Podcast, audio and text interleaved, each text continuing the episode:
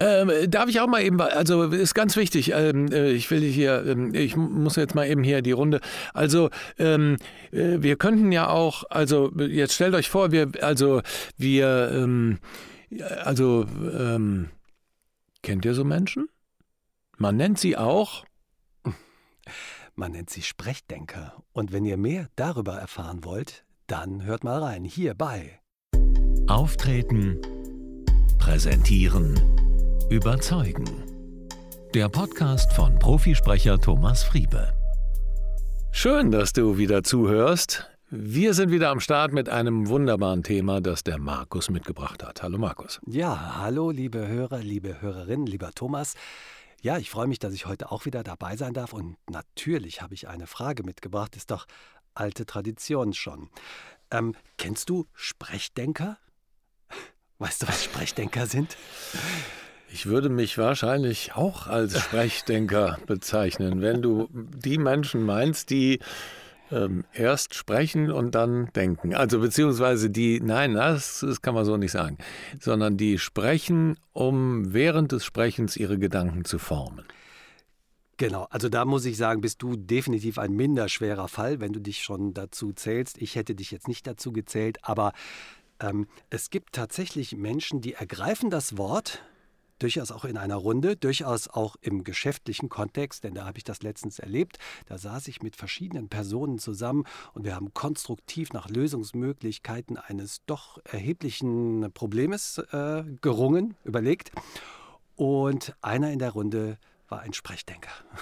Und er ergriff also das Wort. Ja, also ich äh, würde sagen, und dann kam gar nichts. Und dann merkte man so richtig, wie derjenige Zeit gewinnen musste, um überhaupt erstmal zu überlegen, was sage ich jetzt eigentlich? Und ich glaube, die halbe Runde war so ein bisschen konsterniert. Alle guckten so unglücklich aus der Wäsche, weil es lagen so verschiedene Vorschläge schon auf dem Tisch und es gab schon so Ansätze für eine Lösung und man war auch schon auf einem ganz guten Weg.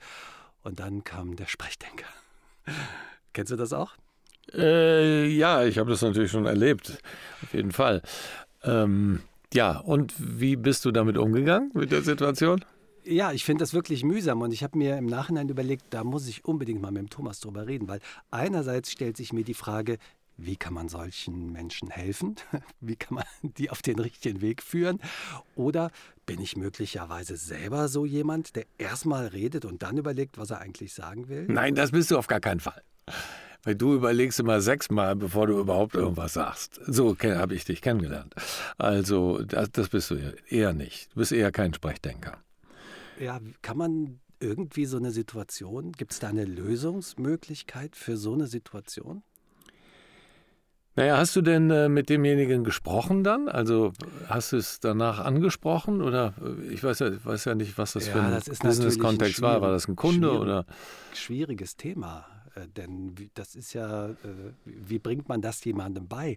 Das sind ja, glaube ich, auch Muster. Das ist ja, sind ja Kommunikationsmuster, oder? Ja, das ist auf jeden Fall ein Kommunikationsmuster. Es kann natürlich, können da unterschiedlichste Sachen dahinter liegen. Zum Teil auch, ne, wenn schon konstruktive Vorschläge gemacht worden sind und alle haben schon was gesagt und dann ist einer oder eine halt da, die dann meint, äh, jetzt muss ich auch was sagen, so, dann wird einfach das Wort ergriffen und kommt aber nichts bei raus. Manche machen das ja auch, dass sie dann, um irgendwas zu sagen, auch irgendwie nur einen Quatsch äh, reden und man denkt so, hä, wie, was ist, was ist das jetzt da für, eine, für ein Vorschlag? Also das kann natürlich auch aus einer Unsicherheit raus mhm. äh, entstehen, sowas. Mhm. Aber es gibt viele, die, naja, ich meine, Heinrich von Kleist hat das gesagt, ne, über die allmähliche Verfertigung der Gedanken beim Reden.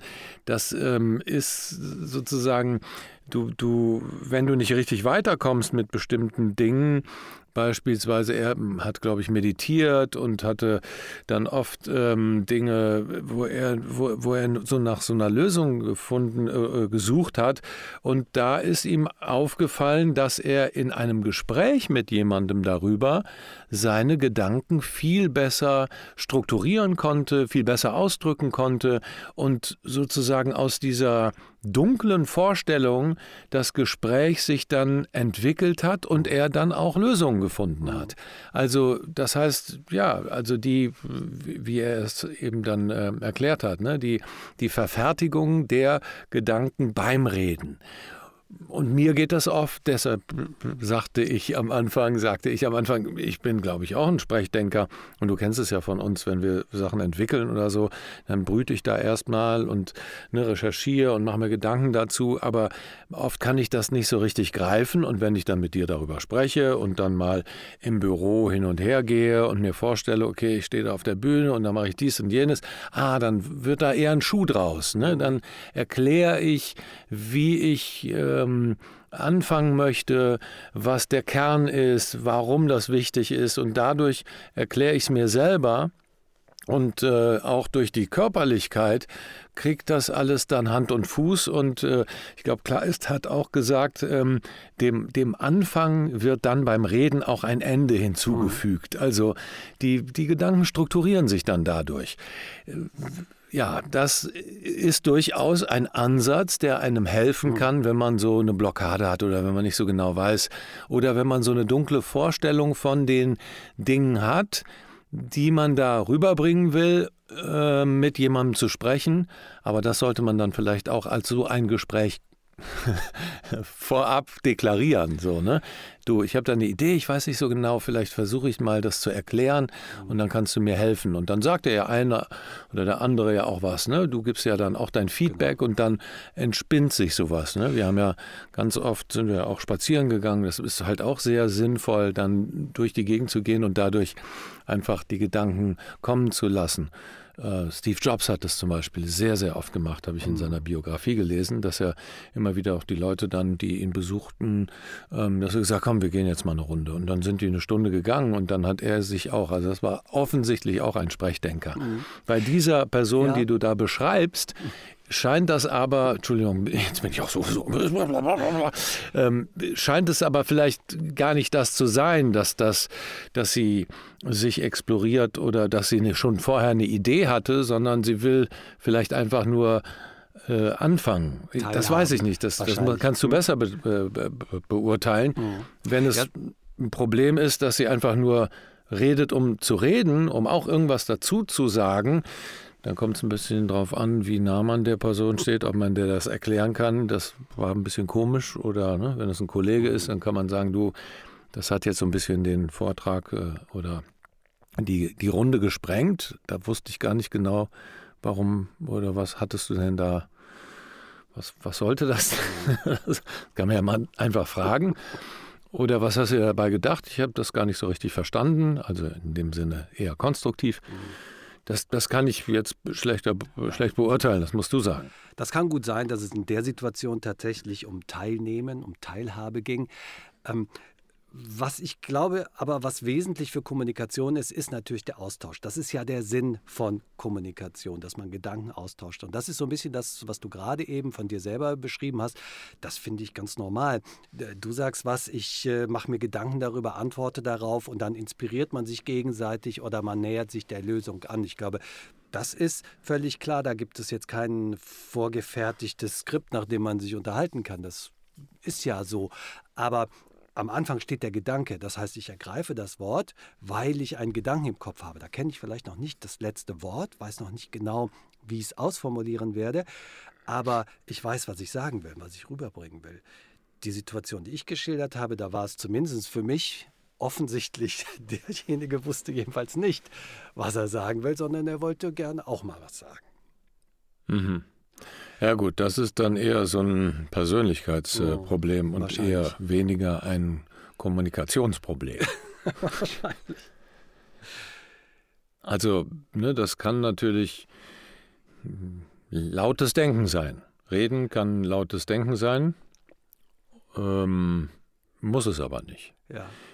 Wenn aber das Verfertigen der Gedanken beim Sprechen, das ist, glaube ich, ganz spannend, weil wir das ja alle kennen die Wor wir wissen oft die Worte noch nicht, die wir verwenden werden. Die kommen dann so aus dem Inneren, aber mhm. du weißt den Gedanken, den du hast. Also du weißt, was du sagen willst, oder? Genau, ich habe so eine Richtung und dadurch, dass ich die aber formuliere, wird mir das klarer. Mhm. Und ja, Das entspinnt sich dann daraus, also aus den Worten, die ich dann selber ja auch höre und die sich entwickeln, entwickelt, entwickeln sich mehr Gedankengänge, dann gibt es ein Feedback von dir, darauf kann ich wieder eingehen, kann das aufnehmen, kann das zusammenbauen, kann das strukturieren und komme dann auch eher zu einer Conclusio, also zu einem mhm. Ende. Also das heißt, ähm, als wenn Gedanken wie so Bauklötze vor mir liegen und dann fange ich einfach mit einem mal an und äh, der setzt sich dann mit dem nächsten zusammen und daraus wird dann ein schönes Häuschen am Ende. Mhm. So. Und wenn ich aber vielleicht so viele Puzzleteile da vor mir liegen habe und gar nicht sehe, was da, dass das ein Haus werden kann, dann will ich da vielleicht einen Frosch draus machen und mhm. es ist aber für ein Haus bestimmt. Das ist jetzt Wobei ein bisschen natürlich für den, abstrakt für den Gesprächspartner ganz schön schwierig ist, wenn so viele Gedanken kommen. Also wenn jemand in einer eher längeren äh, Rede, also es ergreift jemand das Wort und sagt verschiedene Sachen, verschiedene Aspekte zum Thema, dann ist es natürlich für den äh, Gesprächspartner ganz schön schwierig, an einem Punkt einzuhaken. Also ich kenne das, ähm, dann spricht jemand vor mir und hat fünf, sechs Aspekte. Und ähm, ich würde eigentlich gerne zu zwei oder dreien davon was sagen, dann wird die Sache ganz schön komplex, dann wird es schon kompliziert. Wo hakt man da jetzt ein, bei welchem Punkt? Also das kenne ich auch gut, wenn Leute längere Absätze sprechen und verschiedene Themen berühren. Mhm. Da ist es manchmal, glaube ich, hilfreicher, man sagt den einen Punkt, der einem wichtig ist und gibt dann dem anderen die Möglichkeit, darauf zu reagieren. Wie gesagt, da sollte man natürlich im Vorfeld überlegen, was ist das Ziel dieser Kommunikation, oh. dieses Gesprächs.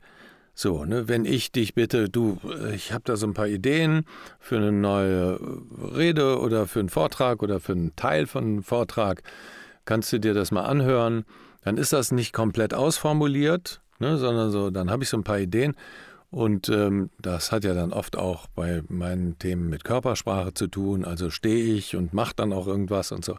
Und ähm, dadurch dass ich aber zumindest schon mal in die Richtung gehe, dann oder beziehungsweise dir sage, ich habe so ein paar Ideen, kannst du das mal anhören und genau. mir Feedback dazu geben, da ist ja die Richtung schon klar. Mhm. Da weißt du ja, okay, das ist jetzt nicht komplett ausformuliert, das ist jetzt sozusagen, bin ich ein Feedbackgeber für den Inhalt und dann formt sich der Inhalt, während ich noch ein bisschen mehr spreche. Natürlich mhm. habe ich dann schon Stichpunkte und ich habe mir schon eine Recherche gemacht und schon ein paar Sachen überlegt und so. Aber da formt, da merke ich wirklich, dass sich das dann wirklich oft im, ähm, im Sprechen formt. Mhm. Und manchmal, ähm, mittlerweile mache ich es ja oft, dass ich dann auch schon aufnehme direkt. Aber oft ähm, war es so, dass ich mir gedacht habe, ah Mist, man hätte es jetzt eigentlich aufnehmen sollen. Mhm. Ähm, und dann kannst du dann auch die Formulierung verwenden, sozusagen. Ne? Da, das ist aber was anderes. Deshalb, da sind wir wieder bei der, bei der Sache, das Ziel muss klar sein. Bei der Situation, die du beschrieben hast, war das ja sozusagen ein Arbeitsmeeting äh, genau. und ihr habt über ein bestimmtes Thema euch ausgetauscht oder gebrainstormt, so wie ich es verstanden habe.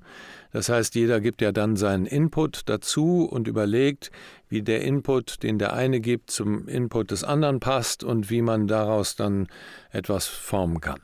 So, dann ist der Arbeitsauftrag ja ein anderer. Ja, ganz genau. Das heißt, jeder, der aber das ist halt wichtig, im Vorfeld zu wissen, was ist das, was ist der, der Auftrag hier oder was ist das Ziel, was ist der Arbeitsauftrag. Mhm. In deinem Fall, wenn ich dich frage, Feedback, dann bist du der, dann ist der Arbeitsauftrag Feedback geben. Anhören, Feedback geben. Ja. Und mein Auftrag ist, mit den Sachen, die ich so ungefähr vorbereitet habe, etwas auszudrücken, ob das funktioniert. So. Ähm, wenn ihr aber den Arbeitsauftrag habt, okay, wir machen eine Brainstorming-Runde mhm. und dann will nur jemand irgendwie da rein, damit er auch irgendwas zu sagen hat, dann bringt es natürlich alle aus dem Konzept. Genau. So. Und dann muss man mit der Person, wenn das, ne, je nachdem, wenn es jetzt ein wichtiger Kunde ist, ist es eher schwierig, als wenn es ein Kollege ist. Aber dann muss man mit den Menschen schon auch sprechen und sagen, das ist sinnvoll, dass du entweder dir Stichpunkte machst. Am besten ist immer, wenn man ja, so ein paar Beispiele vielleicht schon hat oder äh, ja auch konstruktiv da mit Rat und Tat zur Seite steht. Vielleicht machst du dir einfach ein paar Stichpunkte, weil ähm, und den, denjenigen dann auch fragen, wie hast du es denn erlebt? Mhm. Weil meist ist das so, dass sie das auch als unangenehm empfinden und dann aber oft sagen, ne, vielleicht sagen sie ja dann noch, ja, ich dachte, ich muss auch irgendwann mal was sagen. Ja, genau. Das war möglicherweise eher reflexartig das Wort ergriffen und dann haben alle zugehört und dann war da noch gar kein Gedanke. Das kann schon gut sein. Ich genau. müsste das mal beim nächsten Zusammentreffen nochmal beobachten. Aber es ist bei solchen Meetings, äh, wie das, was ich eingangs beschrieben habe, ist es ja im Grunde genommen ist die Struktur so klar und so vorgegeben. Wir haben ein gewisses Problem welche Möglichkeiten zur Lösung haben wir und für welche Möglichkeit entscheiden wir uns. Also mhm. eigentlich ist die Struktur eines solchen Gesprächs ja jedem vorher schon klar. Mhm. Ne? Was für Möglichkeiten gibt es, für welche entscheiden wir uns. Ähm, und äh, wahrscheinlich war das demjenigen in dem Moment aber nicht so klar. Ja, na, ich meine, ich erlebe das immer wieder auch mit meinen Kindern die sind äh, ganz unterschiedlich auch in ihrer Kommunikationsstruktur. So, ne, da gibt es halt ähm, den Älteren, der hm, der überlegt dann so, ist nicht so direkt, sondern kommt so ein bisschen, der braucht immer so ein bisschen, dass er so ausholt und äh, erzählt. Und die Jüngeren, die sind dann oft so, dass sie sagen, äh, komm zum Punkt. Was willst du jetzt gerade? So, die sitzen dann da und sagen, äh, sag einfach, was du willst. So, ne, weil die, mhm. die also vor allen Dingen äh, unsere Mittlere, die ist wirklich ganz straight. So, ne? Mhm. Äh, nicht lange fackeln, sag mir das und das und das. Okay. Und das bringt dann den Älteren oft dazu, dass er dann auch sich klarer committen muss mhm. und klarere äh, Kommunikation betreiben muss. Weil er weiß, er kommt ja jetzt nicht so äh, ganz viel weiter, wenn er so ganz weit ausholt und so versucht irgendwie ja, zu erklären und so. Geschwister wahrscheinlich auch gnadenlos miteinander, denke ich mir. Ja, ja, total. Ja, total. Ja, ganz so gnadenlos kann man mit seinen Gesprächspartnern natürlich nicht sein. Da muss man wahrscheinlich ein bisschen Feingefühl walten lassen. Aber ich glaube schon, dass es dem einen oder anderen helfen kann, wenn man ihn darauf hinweist, dass man das Wort vielleicht doch lieber erst ergreift, wenn man zumindest schon einen Gedanken im Kopf hat. Also ich glaube, mir würde das helfen, wenn ich anfange zu reden, aber mir selber gar nicht auffällt, dass ich nichts zu sagen habe. Ähm, vielleicht kann man Möglichkeiten finden, das Gegenüber darauf hinzuweisen, zumindest dann, wenn es öfter vorkommt. Auf jeden Fall. Und wir sind halt alle unterschiedlich in unseren Kommunikationsstrukturen. Deshalb, mhm.